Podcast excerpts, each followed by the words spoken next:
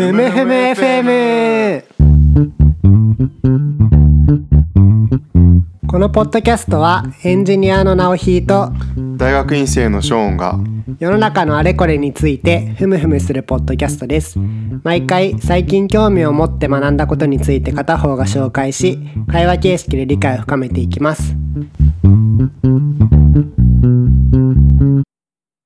はい。では今回のふむふむ FM を始めたいと思います。お願いします。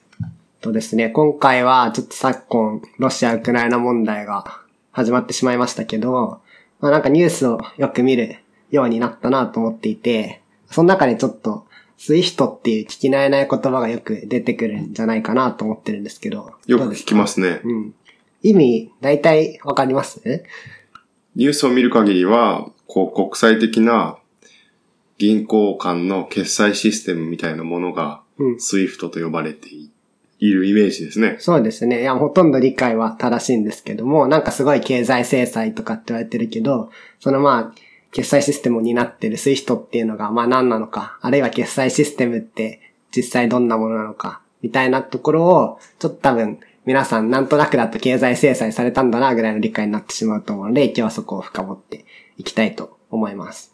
元金融官僚ならではですね。そうですね。まあなんか決済システムっていうかまあ、決済に関わる、こう、システミックリスクみたいなものは結構当時の業務でも見ていたので、まあその時の知識とかも少しはあったりします。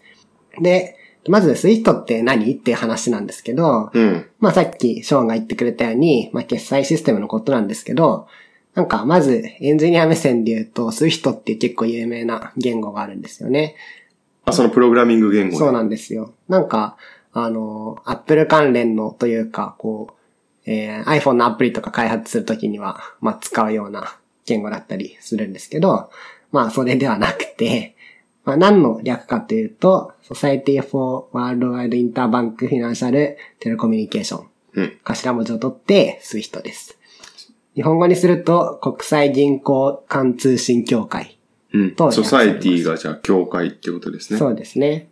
でも一般に SWIFT というので、この日本語訳はあんまり聞いたことがないぐらいのレベルです。で、まあさっき言ったのをもうちょっと精緻に言うと、国際銀行間の送金や決済に利用するネットワークっていうのを提供しているのが SWIFT になります。あ、じゃあ組織なんですね。そうですネットワークではなくて。はい。そのネットワークの自体の名前は SWIFTNet ってまた別の名前がついてます。で、まあ当然ですけど、非営利の団体で、ベルギーに本部があります。このベルギーに本部があるっていうのはちょっとまあ政治的に重要で、今回その経済制裁をするにあたって、EU がどうするかっていうのが結構大事だったと思うんですけど、当然ベルギーの、あの、に本部があるということで EU の影響を強く受けていて、その一般的な国際機関とは少し趣が異なるというのも、まあ覚えておきたいポイントですね。EU の本部もベルギーにあるんでしたっけ？EU の本部はどこだっけ？ブリュッセルブリュッセルか。ですよね。じゃあベルギーだ。うん。うん。少しこう EU の、なんていうか監督みたいのを受けてるんですよね。それもあってかなり EU の影響力が通常の国際機関よりも強い。まあ EU の下部組織というわけではないんですけどっていう感じです。で、まあそういう人が何やってんのっていうことに入っていくんですけど、決済っていうとなんかこう送金とかを実際にお金を渡したり渡されたりっていうことをやってるように見えるんですが、そうですね。ううんん。実際は、あの、メールのシステムをおイメージしていただくと分かりやすいかなと思います。はい。と、さっき言ったように SWIFT っていう団体が管理しているそのシステムに SWIFTNet っていうのがあるんですけども、まあこれをどういう時に使うかっていうと、まあ、例えば今度、ショーンはドイツに行くと思うんですけど、日本の銀行からドイツの何々銀行の誰々さんに送金したいとしますよね。はい。でその時に、えっと、ショーンはまず日本の、例えばじゃあ A 銀行としましょう。うんドイツの銀行を B 銀行とすると、日本の A 銀行に行って、ドイツの B 銀行の何々さんの支店の口座に、えっと、いくらいくら送ってくださいと国際送金ですいうわね。けです。うん。で、この時に A 銀行は何をするかっていうと、そのまさに SWIFTNet というのを使って、B 銀行にメッセージを送るわけですね。これがさっきメールといったゆえんです。はい。このメッセージっていうのは、まあ、つまり B 銀行の〇〇さんに、んいくらいくら払ってねというのを送っているわけです。ここで注目してほしいのが、実際にお金を送ったりをする機能は SWIFT にはない。メールシステム。そうです。まあ、文、文章というか、まあ実際はその、また特有のプロトコルがあるんですけど、こう、何々支払ってねっていうのを言うだけのシステムです。で、実際の流れを追っていくと、これを受け取ったドイツの B 銀行は、まあ、〇〇さんにその指定された金額を振り込むわけです。この、まあ、メールのやり取りをしているだけ。なんでお金は別に移動してないんですね。で、ここでちょっと不思議だと思うんですけど、実際に A 銀行と B 銀行の間に今お金のやり取りが全く発生してないわけですから、はい。今、例えば一方的に B 銀行が〇〇さんにお金を払ってる状態。で、A 銀行はショーンからお金をもらってる状態ですよね。はい。だから欲しいですね。うん。そうするとまあ今 B 銀行の方が損してるように見えるじゃないですか。そこで何をやられてるかっていうと、クリアリングってことがされていて、うん。これがまあ今回の話につながっていきます。金融で、スイフトに限らずよく出てくるそうですね。ワードですね。うん。ところで、まあ、金融の社会っていろいろ、まあ、送金があると思うんですけど、個別の送金、今言ったような、えっと、ショーンがドイツの何々さんに送るみたいな送金の特徴って何だと思いますか？うーん。難しいですね。まあ、すごく個別の取引ですよね。うんうんその具体的な。そうなんですよ。個別の取引で具体的っていうのは、まあ要は、まあ大量に小さい金額が毎日膨大な量取引されていると言い換えられると思います。トータルで見るとってことですね。逆に例えば日本の A 企業からドイツの B 企業に1兆円送ってみたいな取引って、まあそうそうないわけですよね。だけど、まあ1000円、例えばドイツに何か物買ったから国際送金しますみたいなやつって、まあ無限に発生しているわけで、この膨大な件数が処理されてるっていうのが今今後のポイントになってきます。うん。じゃあ、さっき言ったクリアリングっていうのが何って話になるんですけど、さっき言った、えっと、メールでされていた B 銀行に、〇〇さんに振り込んでねっていうのをお願いっていうのを、まあちょっと専門用語で振り込み指図って言います。うん。振り込むことを指図してるんですね。で、これは実際には何かっていうと、まあ付け払いなわけですよ。最近の人って多分付け払いしないと思うんですけど、後で払うから、とりあえずドイツの何々さんに B 銀行の方から振り込んでくれっていう風に A が付けをお願いしてる。そうです。実際は今、ショーンの案件だけを話しましたけど、うん。今度は別に、えっと、ドイツに住んでる別の、じゃあ例えば、なんだろう、太郎さんが日本の銀行、さっきの A 銀行に対して B 銀行を通じていくらいくら支払い指図をするってことがまああるわけですよね。そうすると、全部を実際のお金でやり取りしてると、めちゃめちゃ手続きが煩雑じゃないですか。なので、ある期間からある期間までを区切って、そのプラスマイナスを全部ネットして、ネットってまあ合計して、そうすると例えばもしかしたら1日に100円しか動かないかもしれないですよね。1億円と1億100円のやり取りがあったとしたら、100円だけを移動すればいいと。それが、まあ、楽にできるということで、この総裁をいろいろして、えっと、振込指図を全部合算することをクリアリングと言います。うん。うん。例えばじゃあ、A 銀行から B 銀行への指図が1億円あって、B 銀行から A 銀行への指図が9000万円あったら、その差額の1000万円分だけ A 銀行が B 銀行に送るっていうことなんですね。そうですね。そうすると9000万円分はお金の実際のやり取りがなく処理をできる。そういうことです。うん。つまり、例えば、そもそも手元に1億円を用意しとく必要すらもないわけですよ。だいたい毎日1000万円のやり取りで済むなって思ってたら、手元にすぐ払えるお金って1000万円だけでよくて、こうやって結構価値がありますよね。そうですね。うんうん。というのがクリアリングということがされているところで、まあ今の言った、えっと、差額、相殺してネットするわけですけど、その差額で、えっと、まあ最終的に支払わないといけない銀行のことを負け銀行。で、受け取り総額が大きくて、差額を受け取るだけでいいっていう銀行のことを勝ち銀行とかって言います。で、この支払い額、受け取り額のことを負け額、勝ち額とか言うんで、まあちょっとなんかギャンブルみたいなネーミングですけど、まあこういう用語を覚えておくといいかもしれません。今ちょっと、ドイツの銀行と日本の銀行って国際送金にいきなりスウィフトの関係で踏み込んでしまったんですけど、ちょっとクリアリングについていろいろ話したいので、まずことを簡単にするために、日本国内の話に戻ってもいいですか？そうですね。日本国内とか、いろんなところでクリアリングが行われているそうなんですイ。メージですよね。うん。で、日本国内だと、ちょっとことが簡単って言ったのは、銀行間でその、まあ、ある地点からある地点までネットされた振り込みっていうのは、すべての銀行が、まあ、日本だと日銀に開設してある、あの、当座預金って、まあ、口座があって、そこの口座の額の書き換えだけで行われるんですね。だから例えば、現金を1億円輸送するとか実際やってなくて、帳簿上で、まあ、まあ、電子データですよね、が書き換えられているだけ、超お手軽でやっているわけなんです。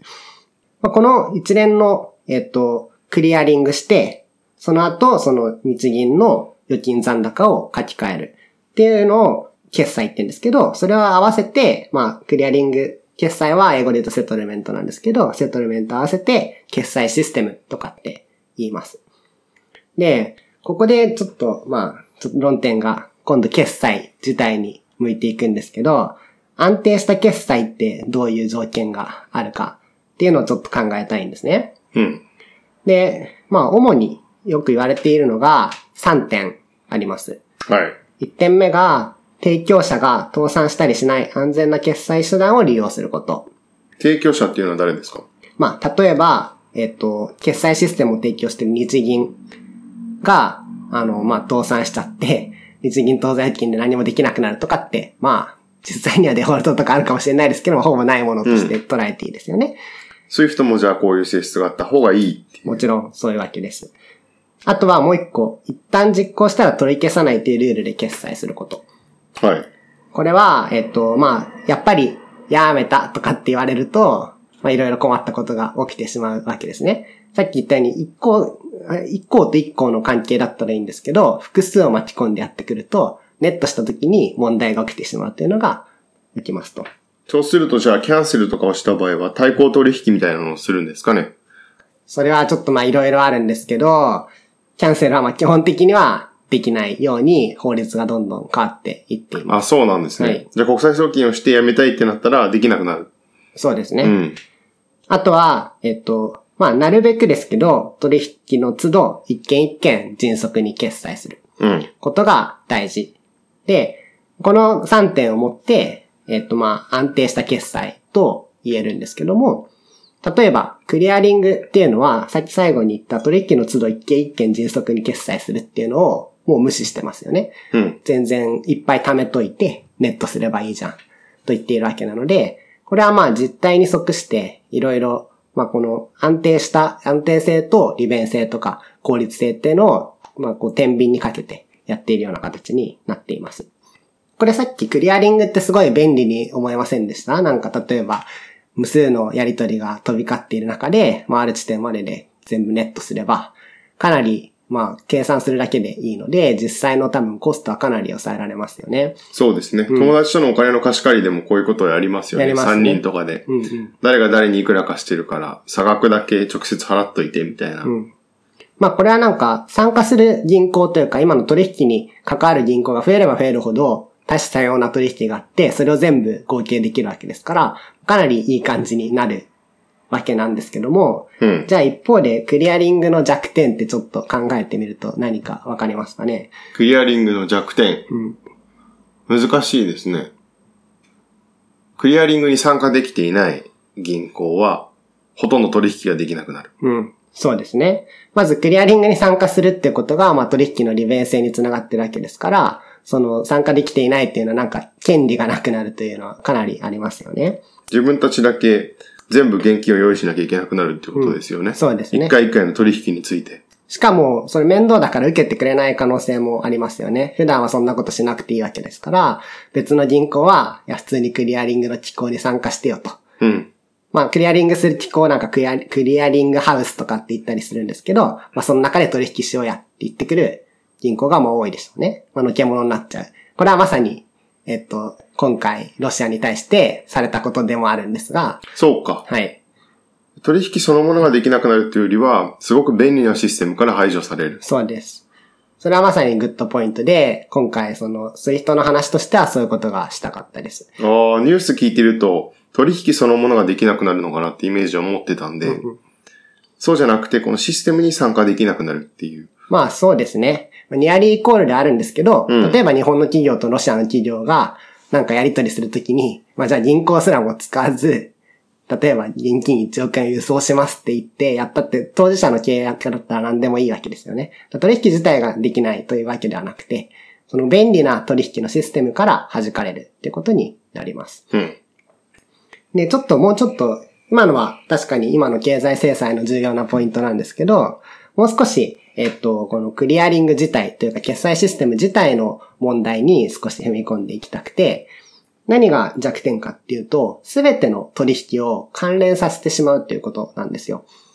一定の時間の間の？そうです。ほ例えば今国内の話に話を戻しますけど、日本にはまあ無数に銀行があって、そのやり取りが全部例えばじゃあ朝から晩まで1日って単位でネットされているとしましょう。まあ想像つくと思いますけど、全部の銀行から全部の銀行に多分振り込み指図があって、その、それぞれのやつのネットしていくと、まあイメージとしてはこう無数の点が全部こうネットワーク図みたいに繋がってるみたいな、えっと、ネットの体制が出来上がってしまうと。こことここの一本線、まあ一本線しかないですよってことは絶対にないわけですよね。そうすると何が起こるかっていうと、このクリアリングが終わって決済しますっていう段階になった時に、一項でもどれか、一項でも払えなかった時にどうなってしまうかっていうのをすごい問題になります。う。うん。誰が損するのかと。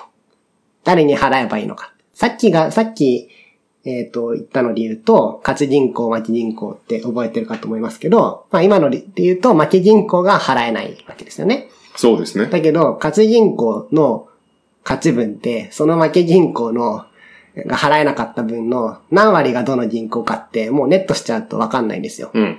取引をもう前提としているから。はい。で、これがめちゃめちゃ大きな問題で、これがまさにクリアリングをすることでシステミックなリスクがあるとほう。言えるポイントになっています。払えない債務ですよね。うんっていうものが生じたときに、それを分配できなくなるっていうことですね。債権者の間で。そうですあの、受け取りの権利の間で。んうん。で、じゃあまあこの問題があると分かったときに、じゃあこのクリアリングの弱点を補うにはどうしたらいいかっていうと、うん。まあ実際にされてることなんですけど、その1、大きな金額の取引はネットしない。例えば、さっき言ったような1兆円払いますとか、普段、えっと、僕とかショーンがやり取りするような、まあ数千円規模のやり取りだったら、まあ多少の損失があっても許容できるわけですけど、あの、1兆円とかの規模のやり取りを、このネットの中に入れてしまうと結構問題が起きて、えっと、まず1点にはまず1兆円払えなかったら大変っていうのもあるんですけど、粒の粒度が異なるっていうのは結構問題なんですね。流度。と、大粒なわけですよ、1兆円っていうのは。はい。で、小粒ななんか砂みたいな100円とか200円とかと全部、あの、一色たにしてしまって、砂が一粒払えなかっただけでも、この大粒が滞ってしまうと。のは非常に問題で、基本的にはかなり、えっと、小粒のものを、だけをネットしていくというのが、まあ、基本的なクリアクリアリングの発想になっています。もう一つは、はい。あじゃあ、大きいのは、クリアリングにそもそも入ってないんですね。そうです。個別で決済してる。はい。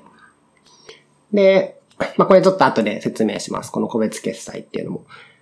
で、もう一つの弱点を担うこととして、まあ、一つの取引を二度以上ネットしない。これはなんとなくわかりますけど、例えばじゃあ一回ネットしましたと。でその決済する前にそのネットした金額、じゃあ例えばこれで200万円払ってもらえるから、って言ってその200万円をまた別のクリアリングに参加させると、一つのクリアリングがうまくいかなかった時に、クリアリング同士のシステミックなリスクが発生してしまいますよね。あ、これ難しいですね。あ、難しいです、これは。どういうことですか？えっと、クリアリングって基本的にはまあ、決済とセットになっている方がいいわけうん。うなんですけど、そうではなくて、クリアリングしたことのなんか結果を、また別のクリアリングの機会に参加させてしまうとか、うん。すると、なんていうんですかね、クリアリング同士が連結してしまうっていうのがまた問題になってしまうんですよね。そうすると、じゃあ、クリアリングの結果、その期間の終わりに入ってくるお金、勝ち銀行の勝ち分ですよね。は、支払い手段、支払いの裏付けには使えないってことそうですね。その、クリアリングの期間が始まった時点での支払い能力分しか、あの、クリアリングに参加できないっていうことになるんですかね。まさにそうです。ね。うん。これ結構実務上は難しそうですね。どう、まあ、実際はなんて言うんですかね、その、まあ、手元に置いておくべき流動性とか、さっき言ったように、えっと、クリアリングハウスってクリアリングする機構にみんなちょっとずつ担保を預けてたりして、まあ、はいいろいろ、あの、うまくはやられてるんですけど、大まかに言うとそのクリアリングをまたぐことはできないっていうのは、まあ、共通の理解です。そうですよね。担保取るのはできそうですよね。うんこう、取引量に応じた担保を供出して、払えないとこからそこからはい。補うと、取引量、そのシステムの利用度に応じたシステム維持量みたいになるってそういうことですすね。まさにそのクリアリングをどううまくやっていくかっていうのも、まあよく考えられていて、ちょっと今日はそこはあんまり説明しないんですけど、今ショーンが言ってくれたように、まあなんて言うんですかね、まあディーラーみたいなのがいて、みんな参加費を払って、うん。で、誰か払えない人がいたら、まあその参加費から、えっと、まあ出すと。うんそうするでは、まあ一貫一体はクリアリングが成立するっていうようなことをやってます。まああとは日本で言うと、例えばまあ日銀がお金を出動させるとかですね。あ、そうなんですね。のもあります。そうすると、だから、払えない銀行とか、主体を見分ける、あれがなくなりますけどね。インセンティブというか、その、要は、相手が払えなくても、システム全体で負担している、もらえるっていうふうに、あの、各行が思ってしまうと、いや、非常にグッドポイントですね。、支払い能力を努力して、見極めてから、その、顧客とか相手の銀行と取引しようっていう努力が、システム全体でなくなりますよね。めちゃめちゃグッドポイントで、まあこれはまさに、いや、さすがですね。いや、グッドポイントもらいました。触れようと思ってたんですけど、まあこれはクリアリングが内包する、あの、まあモラルハザードの問題とかってよく言われるんですけど、まさに、例えば、えっとまあ自利、資金管理とかをちゃんとしない銀行とかがいても、結局ダメでも日銀とかが払ってくれるんだ。で、みんなの共通理解になったら、信用がまあ損なわれるわけですよね。そういうことで、クリアリングっていうのはモラルハザードの問題もあるっていうのが、まあよく言われているし、今言ったようなことが本当に問題になっています。うん。で、今、えっと、クリアリングの弱点を補う話の続きですけど、まあ、一個大きな金額の取引はネットしないこと。一つの取引を二度以上ネットしないこと。あとは、異質の取引をネットしない。これは現実にできているかはちょっと微妙なんですけど、例えば、えっと、株についてのやり取りうん。と、まあちょっと難しいな。最近だとちょっと電力需要が逼迫とかって言ってましたけど、電気についてのやり取りをネットしてしまうと、それの二つが関連を持ってしまう。うん。ほうほうほう。これちょっと概念的な話ですけど、別々のところを、あと、に対する取引をネットしてしまうと、その取引自体が、まあ実際は事象としては独立なのに、関連性を持ってしまう。うん、うん。あらゆる事象をつなげてしまうわけですね。はい。これもまさにシステミックリスクの谷になっていて、まあ風が吹けば沖合が儲かる的な話ですけど、例えばじゃあ電力需給がうんぬんで支払えなくなったっていうのがあった時に株式市場にまで影響が及んでしまうとかもあるわけです。もう一個は、まあ、さっきから言ってることですけど、クリアリングと決済はこまめにやろうねと。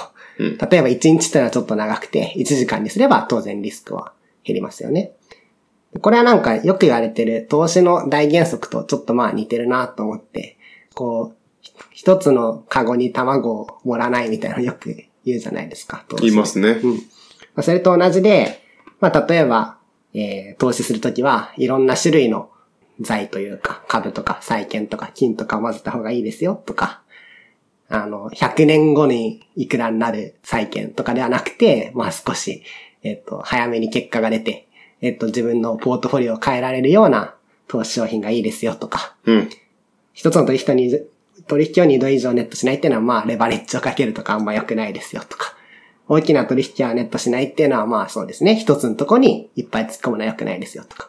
まあ大体、お金にまつわる基本的な、こう、関連性はなるべく低く、いろんなとこに分散して。っていうのが、まあ、この決済でも同じことが言えると思います。うん。で、ここまで聞いて、クリアリング、まあ、一見便利に見えるけど、まあ、そもそもクリアリングしなければいいじゃんね、と思いません？そうですね一件一件処理すればいいという。はい。これは、あの、全くその通りで、真にできるならそうやりたいんだと思ってます、僕は。で、現に、えっと、どんどん、あの、世界の標準というのは、クリアリングしない方向にはなってきています。しかし、あの、まあ、それにもいろいろ問題はあります。この即時で決済する、要はクリアリングしないで即時決済っていうのは、日本語で即時グロス決済とかって呼ばれています。うんこれはリアルタイムグロスセトルメント英語がそれなんですね。と言っていて、頭文字を取って RTGS とかともよく言われます。で、これは移行は進んでるんですけど、例えば、移行っていうのはじゃあ、その、クリアリングスタイルから RTGS スタイルへ。そうです。移行がいろんな領域で少しずつ進んでるっていう。そうですね。ちょっと、正確な数字とか時期忘れちゃったんですけど、日本でも、例えば2010年ぐらいかな、に、あの、例えば全銀協ネットワークとかで、この即時グロス決済が1000万以上だったかな、1億以上だったかな、の、こう、えっ、と、決済には即時決済するとか。要はクリアリングしない。さっきの、えっ、と、大きな金額の取引はネットしないってことですよね。に、うんあの弱点を補うように、要はクリアリングのをするのはそれ以下の金額っていうのを決めたりとか、だんだん移行してきていて、まあ、当然この決済にかかる処理っていうのは電子処理なわけですから、現代の技術の進歩によって、まあ、最終的には即時グロス決済が、まあ、要を設計するのではないかなと思います。まあ、今言ったように、この即時グロス決済に移行することのメリットは、さっき言ったようなシステミックなリスクが発生しないんですよね。あとは、えっと、まあ、さっき、ショーンが触れてくれましたけど、モラルハザードも起きづらい。うん。それぞれの、こう、まあ、ちゃんとバンクロールの管理をして、あとは相手の信用状態を見極めて、決済をするようになる。そうですね。相手が払えなかったら、自分が被るっていうのを、状況になるので、各校が頑張るっていうことですね。そうですね。まあ、あとその、モラルハザードの問題がなかったとしても、そのクリアリングのシステムの中に、1個でもめちゃめちゃ倒産しそうな銀行がいたときに、そのクリアリングの機構に参加したくないですよね。そうすると金融全体が滞っちゃったりもするわけです。まさにこの、あの、リーマンショックとかの時に問題になったことなんですけど、うん。まあ別にもう日銀とかが救えるような感じでもないけど、ギリギリそうな銀行が、その決済の機構に参加してきたときに、まあ、みんなちょっとここで決済するのやめとこうって言って、市場全体が落ち込んでしまうというのも考えられる。ので、こういうことが、まあ、えっ、と、即時グロス決済、えー RTGS を導入すると減るかなと思います。逆にデメリットもまあ当然あります。さっきえっ、と、これはメリットの裏返しなんですけど、さっきクリアリングのメリットとして、いっぱい手元にお金用意しなくてもいいよねって言ったじゃないですか。はい。即時グロス決済だと、まあ、手元にお金ないといけないので、なんて、用意しないといけないお金の額がかなり大きくなってしまいます。そうですよね。そうすると何が起きるかっていうと、まあこれは思考実験的なんですけど、まあ、例えば1億円とかのやり取りをしたいときに、まずどっかから受け取って、お金をゲットしてから次の取引をしようってみんながお見合いをする可能性が結構あるんですよね。うん、うん。要は、いきなりテンポンと手元に1億円用意しとくのはむずいから、1億円をまずどっかから受け取って、受け取れたらじゃあ自分のやりたい取引をしようみたいなお見合いが発生してしまうのは効率が良くない。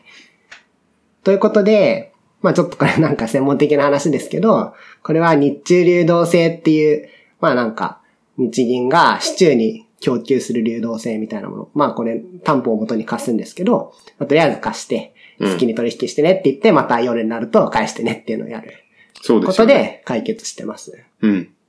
そうじゃないと、みんな受け取ってから払う方を思考するので、そうです。取引が最初の方起こらないくなるっていうことですよね。そうです。もともとあったお金の量を除いてしまうと。はい。うん。というわけで、今ちょっと長々とクリアリングの話、話しましたけど、大体理解してくれました？いや、すごいわかりやすかったと思います。クリアリングと RTGS っていうシステムがあって、クリアリングの方は、こう、それまで一定の期間の間に起こった取引を集めてきて相殺して差額を生産すると。RTGS の方は個別の、あの、経済主体銀行間の取引をそれぞれ高速で処理するっていうことですよね。うん。うん。ここで、じゃあ今理解してもらったんですけど、はい。これってさっき重要な過程を置いておいて、クリアリングするときに、まあクリアリングし終わりました。日本国内でクリアリングすると、日銀の当座金の残高を書き換えるだけでいいよねって話をしました。ただし、海外の話だとちょっと話が変わってくるっていうのが今回の SWIFT の話にも関係してきます。うん。海外だと共通の中央銀行ってないですよね。そうですね。世界銀行はそういう機能ではないので、残高を共通の中央銀行で書き換えるっていうお気楽操作ができないわけです。この場合、どうするのかっていうことなんですけど、あのー国際送金っていうのは可能な銀行って一部あるんですよ。まあこれちょっと話が後に出てくるんですけど、我々の日常の言葉でいう国際送金ではないですよね。そうですね。銀行から銀行の国際送金。はい。これは実際に、例えばお互いに口座を開き合ってるとか、まあ、何個かの条件があって、直接送れますっていう銀行、結構デカめの銀行だとたまにあるんですけど、基本的には普通の銀行って送れないんですね。日本のメガバンクとかはなんか国際送金のところに、あの、当行海外支店当てとかっていうのはありますよね。あれなんかは、あの、自分たちでできるっていうことなんですかね。そうですね。例えば日本だと赤い銀行とかは、この国際送金できるっていう機能を持ってたりします。うん。それで、ここで出てくる重要な概念が、コルレス銀行という概念です。えっ、と、コレスポンデントバンクの略なんですけど、日本語でコルレス銀行っていう言いますね。これは銀行の名前ではないってことですか？違います。その、うん銀仕組み？銀行なんて言うんですかね。うん、属性、ある属性を持った銀行のことというようなイメージです。で、簡単に言うと、さっき言った、えっと、競技の意味での国際送金が可能。で、あの、日本でいう中央銀行みたいな、日銀みたいな役割を果たしてくれる銀行のこと。プライベートの銀行。はい。ほう。です。例えば、さっきのショーンの例で言いますけど、A 銀行、日本の A 銀行は国際送金可能、直接送金可能だけど、うん。えっと、ドイツの B 銀行は無理ってことがあったとするじゃないですか。それだと普通は取引が成立しないんですけど、うん。ドイツの C 銀行は国際銀送金が可能な場合に、B 銀行は C 銀行とある契約を結ぶんですね。はい。この契約をコルレス契約って言います。うん。で、そして、その契約を結んだ B 銀行の相手、C 銀行のことをコルレス銀行って言います。C 銀行は国際送金可能で、中央銀行っぽい役割を果たせるとこなんですね。うん。うん。今の場合は登場した銀行は3行ですけど、例えば日本の A 銀行も国際送金機能がなかった場合は、例えば日本の D, D 銀行に頼んでコルレス契約をして、D 銀行はコルレス銀行で、で、D 銀行と C 銀行が直接やり取りするみたいな例もいっぱいあります。そうじゃ D とか C に該当するのは、うんえっと、国際取引ができない銀行のために、国内において、そういうできない銀行に代わって、海外と取引をしてあげるはい。銀行、そうそういう契約を国内のみの銀行と結んでいる銀行っていそういうこう、とですね。なるんですね。うんあじゃあ、すごく国内だけをビジネスにしていって、決済が、国際決済が自分たちでできない小さな銀行は、例えばメガバンクとか日本で言えば頼んで、その銀行から海外に送ってもらう。はいうん。で、向こう側も小さい銀行で、国内だけだったら、今度また向こうのメガバンクみたいなところが、一旦受け取ってうん、振り込むっていう形になるんですかね。そうです。うん。いや、わかりやするく言っていただいてありがとうございます。これなんか国際送金の時に経由銀行とかって手数料取られるのはこれなんですかねそういうことですね。初めて分かりました。あの謎の数千円が課金されていく感じが。そう。つまり、この、なぜその、今言ったコルレス銀行が中央銀行的かというと、そのコルレス銀行の中に、それぞれの取引する銀行が口座を開くんですよ。例えばじゃあ多分ドイツ銀行は国際送金ができるので、ドイツの最も大きな銀行ですけど、ドイツ銀行に、例えば日本の三井住友銀行とドイツのじゃあ A 銀行が両方口座を持ってそういうことです。いると、三井住友からドイツ銀行にお、まあその形式上送って、今度そこのドイツ銀行からドイツ国内の A 銀行に送って、それを口座間のやり取りで、総裁するだけで相殺するまあ便利ですね。うんまあ、つまり、いっぱい中央銀行が乱立してるとあれなんで、まあ、すごいパワーを持った銀行だけが中央銀行っぽいことやって、その中で帳簿のやり取りをすると。でうんそのまあ、手間については、手間賃をさっき言った経営銀行として払うってことになってるわけですね。それがあの経由手数料なんですね。そうです。だから日本のまあ大きな銀行は各通貨ごと、例えばドルとか、ポンドとか何でもいいですけど、ごとに、そのコルレス契約を基本的には結んでいて、えっ、と、あとは直接送金する相手だったら口座を開設していて、その経由を使って送金をしたりしてるってことになりますね。うん。ということで、長くなったんですけど、その国際送金の仕組みっていうのは、コルレス銀行を挟みつつ、各銀行の振込指図を送るっていうのが、スイフトのメッセージということになります。要は今言った4行のやり取りでも、全部スイフトが使われてるんですよ。ああ、クリアリングの、クリアリングの話に完全に移ってましたけど、そのメッセージシステムが SWIFT なんですね。そう。だから、コルレス銀行間を飛び交っているわけです。言うならば。海外を超えるときに、この振込指図はスイフトを使ってるわけですから、うん。要はコルレス銀行が結構重要な役割を果たすわけですね。かなりじゃあ SWIFT は世界中の銀行をつなげているんじゃなくて、国際取引をできるような銀行の、ああの、間をつないでるんですかね。えっと、実際は、その、振込指図をいきなりするときに、スイフトを多分通っています。うん。さっきの例えば4行で言うと、4つのルートすべて3つか。国内のも、もう多分通ってると思います。ちょっとこの辺詳しくないですけど、おそらくそうです。そうですよね。なんかロシアでも、その、小さい銀行から徐々に排除していくみたいなそういうことですね。仕組みになってますもんね。うん。ということで、これが、まあ、スイフトが何やってるかと、中身のクリアリングの話でした。スイフトはただのメールで、その裏には、えっと、国際送金というので、まあ、大規模なクリアリングをする必要があって、うん。そのクリアリングを担っているのが、まあ、コルレス銀行。ということになる。で、ロシアは今回、一部のロシアの銀行がそのメールシステムから排除されたと。そうです、それがどうやばいんですか？はい。じゃあ、まあ、ここで話になるんですけど、本題に。はい。まあで、この SWIFT っていうのは、どう、どんなぐらいの規模なのかっていうと、まあさっき少し、えっと、即時のグロス決済に移行してるなんて言いましたけど、まだまだ巨大で、世界の1万1000以上の金融機関が利用してますと。1万1000。うん。決済額は1日あたり5兆ドル。日本円だと、まあ、575兆円ぐらい。もうとんでもないですよね。が決済されているわけです。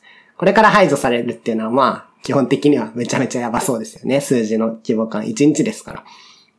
実際の今回の制裁っていうのは、ロシアの銀行の一部で SWIFT を使えなくしたんですね。なんか全部やればいいじゃんって思うと思うんですけど、まあなんで一部か結構いろんな大人の事情があると思います。これはまあニュースとかで見てる範囲でしか僕も知らないですけど、例えばロシアの最大手の銀行はズベルバンクってとこなんですけど、そことか政府系のガス会社のガスプロムってとこのグループの銀行とか、これもでかいんですよね。はい。これは外されていません。スイフトから。これはなぜかっていうと、まあ、例えば、ガス会社っていうので、ちょっとピンときたかもしれないですけど、まあ、EU は、ロシアからの天然ガスにめちゃめちゃ頼ってますよね。支払いをしなきゃいけないわけです。そうです。支払いをしないと EU の経済が終わってしまうと。まあもちろんこの経済制裁をしたことで天然ガスの供給を止められるっていう可能性は全然ありますけど、まあとはいえ、いきなり排除してしまうと即時どうしようもなくなってしまうので排除したとか。まあでかいとかちょっとなんか理由があったのかわかんないですけど、まあともかく影響は甚大といえども、すごい影響のや大きいところは排除していない。うん。ということになっています。で、まあなぜ SWIFT が国際金融環境からのまあ締め出し経済制裁だって、まあ言われているかっていうのは、まああんまり弦を待たないと思うんですけど、まあ現代社会で国際送金できないともう全然話にならないですよね。この辺はただ、日常生活から想像できないとこでもありますよね。うん。普段の我々の決済っていうのは、すべて国内なので、ですね。自分たちの経済が国外と強くつながっていて、本当に毎分何何千回ですかね、わかんないですけど、の国際送金から成り立っているっていうのは、でもただ想像はできないですよね、あんそうまり。ですね。言われたらわわかるけど、概念としては。うん。なんかこの SWIFT 制裁っていうのは、まあ英語だとフィナンシャルニュークリアオプションとかって呼ばれていて、うんまあ経済の核オプションであるというような言い方をされるぐらい、まあすごい影響力をうん持っています。それぐらい世界経済は繋がってる。見えないけど。そうですね。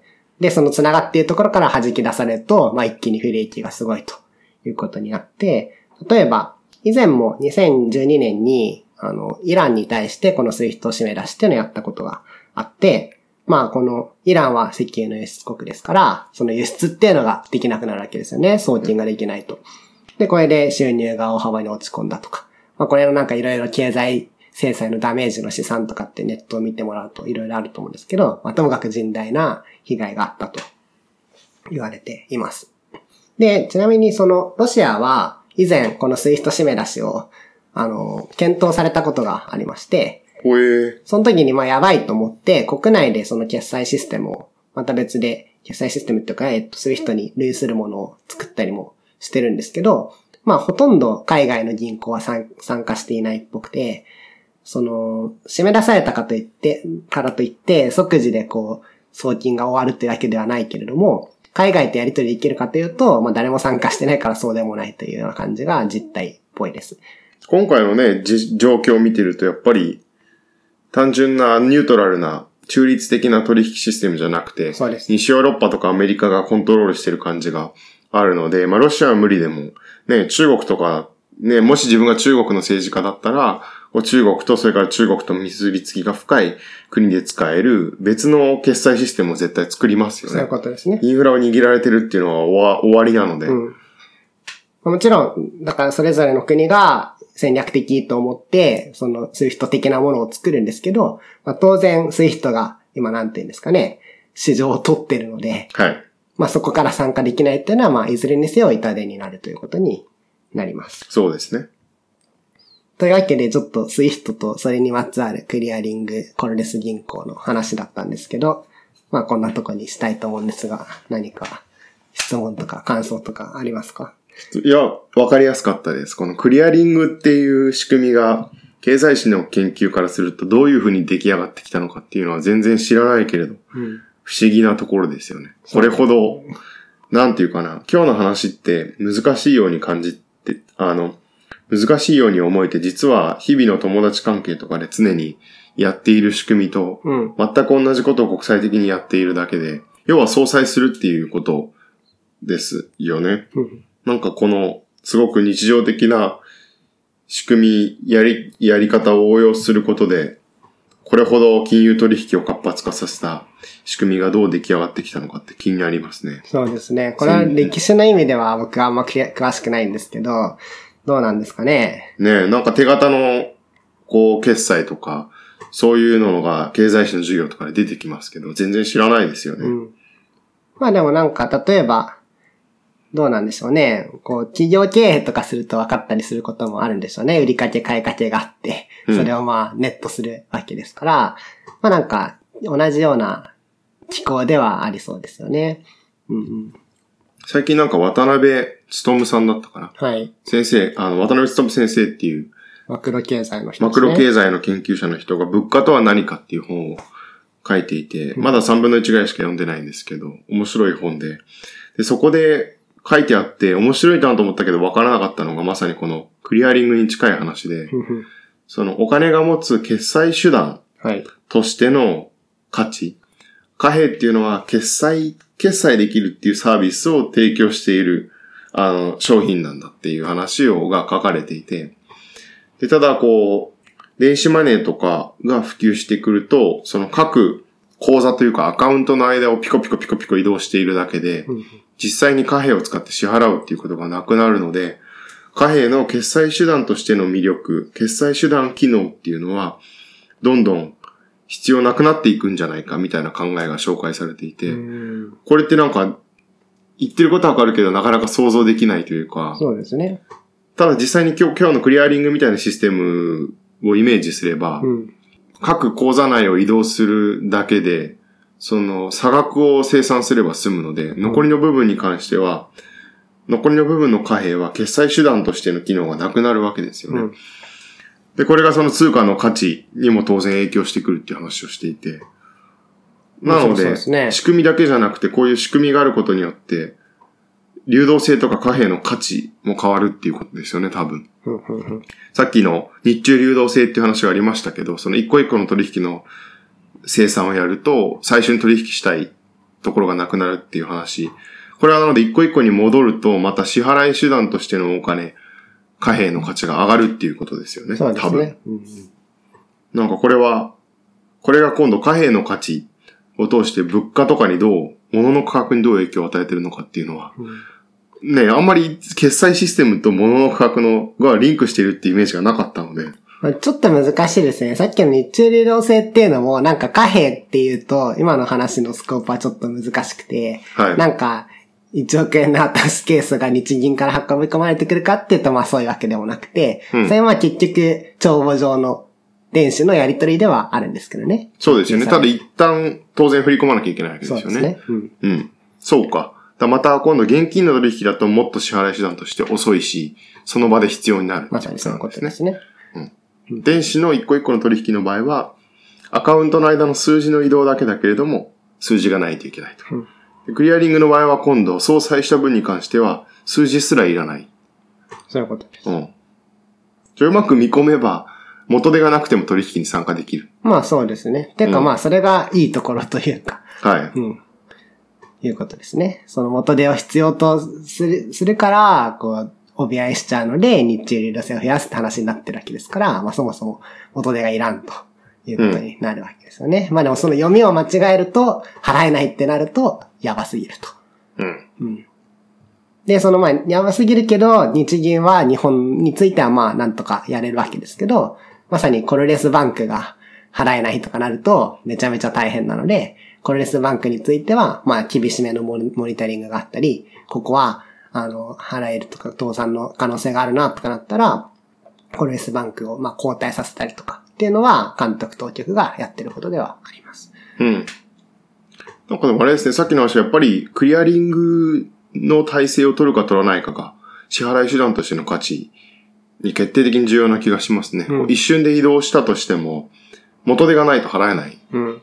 ことになるので、そうですね。クリアリングじゃなくてその、都度決済はい。の場合は、多分なのでその元の本もおそらく電子マネーとかもクリアリング制度を使ってるんですかね。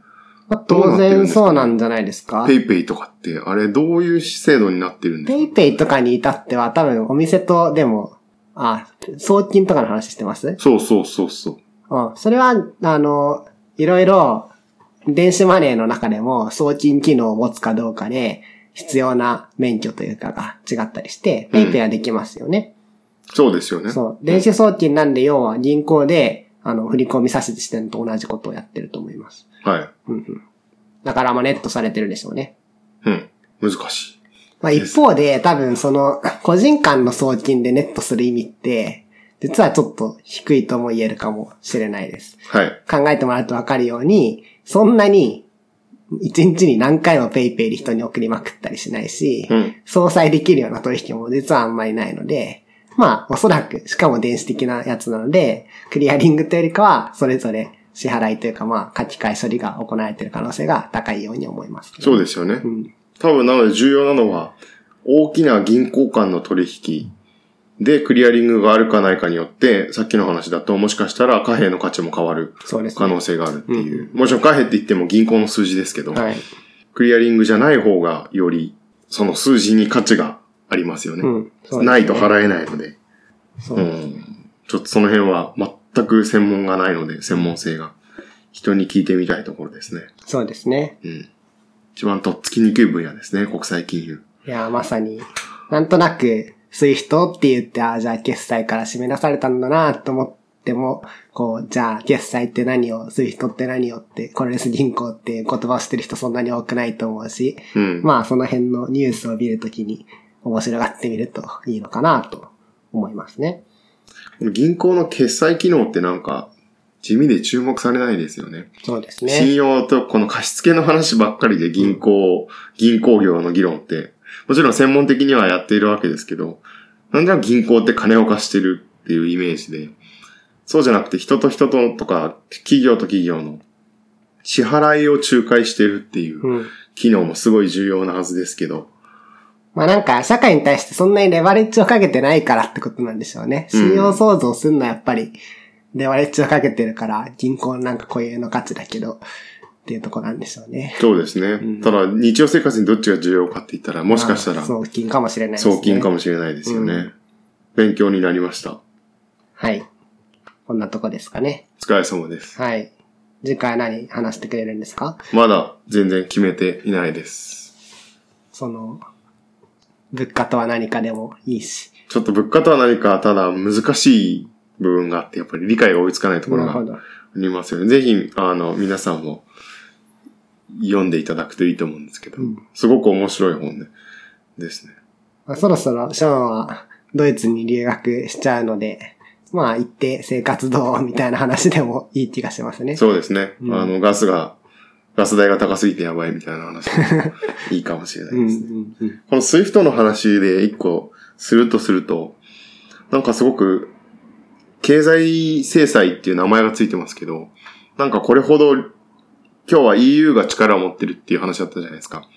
EU って言うとやっぱり理念というかなんか人権とか、うんあの環境とか、そういう理念で政治的決定を行うイメージで、今回のもそういう側面がありますよね。もちろん防衛っていう側面もありますけど、人道的にまずいから排除するっていう論理が取られると。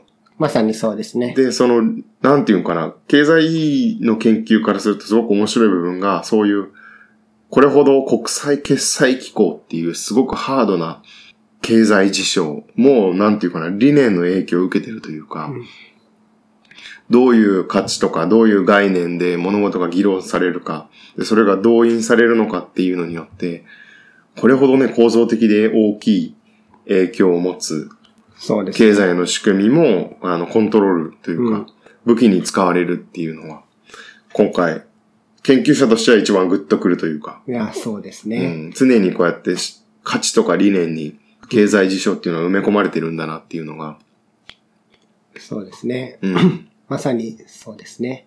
まあなんか別に EU も一枚岩じゃなくて、なんかその EU 内でも、こう、んロシアと一緒にベラルーシとかもなんか参加してるみたいな話とかがあって、そこも締め出すべきかどうかとかも、なんか東欧とかは締め出せって言ってるけど、はいドイツとかは、まあいろいろ、なんかやりとりがあるのか、締め出したくないとか、まあ一枚岩というか、まあ国の思惑の集合というわけでもあると思うんですけどね。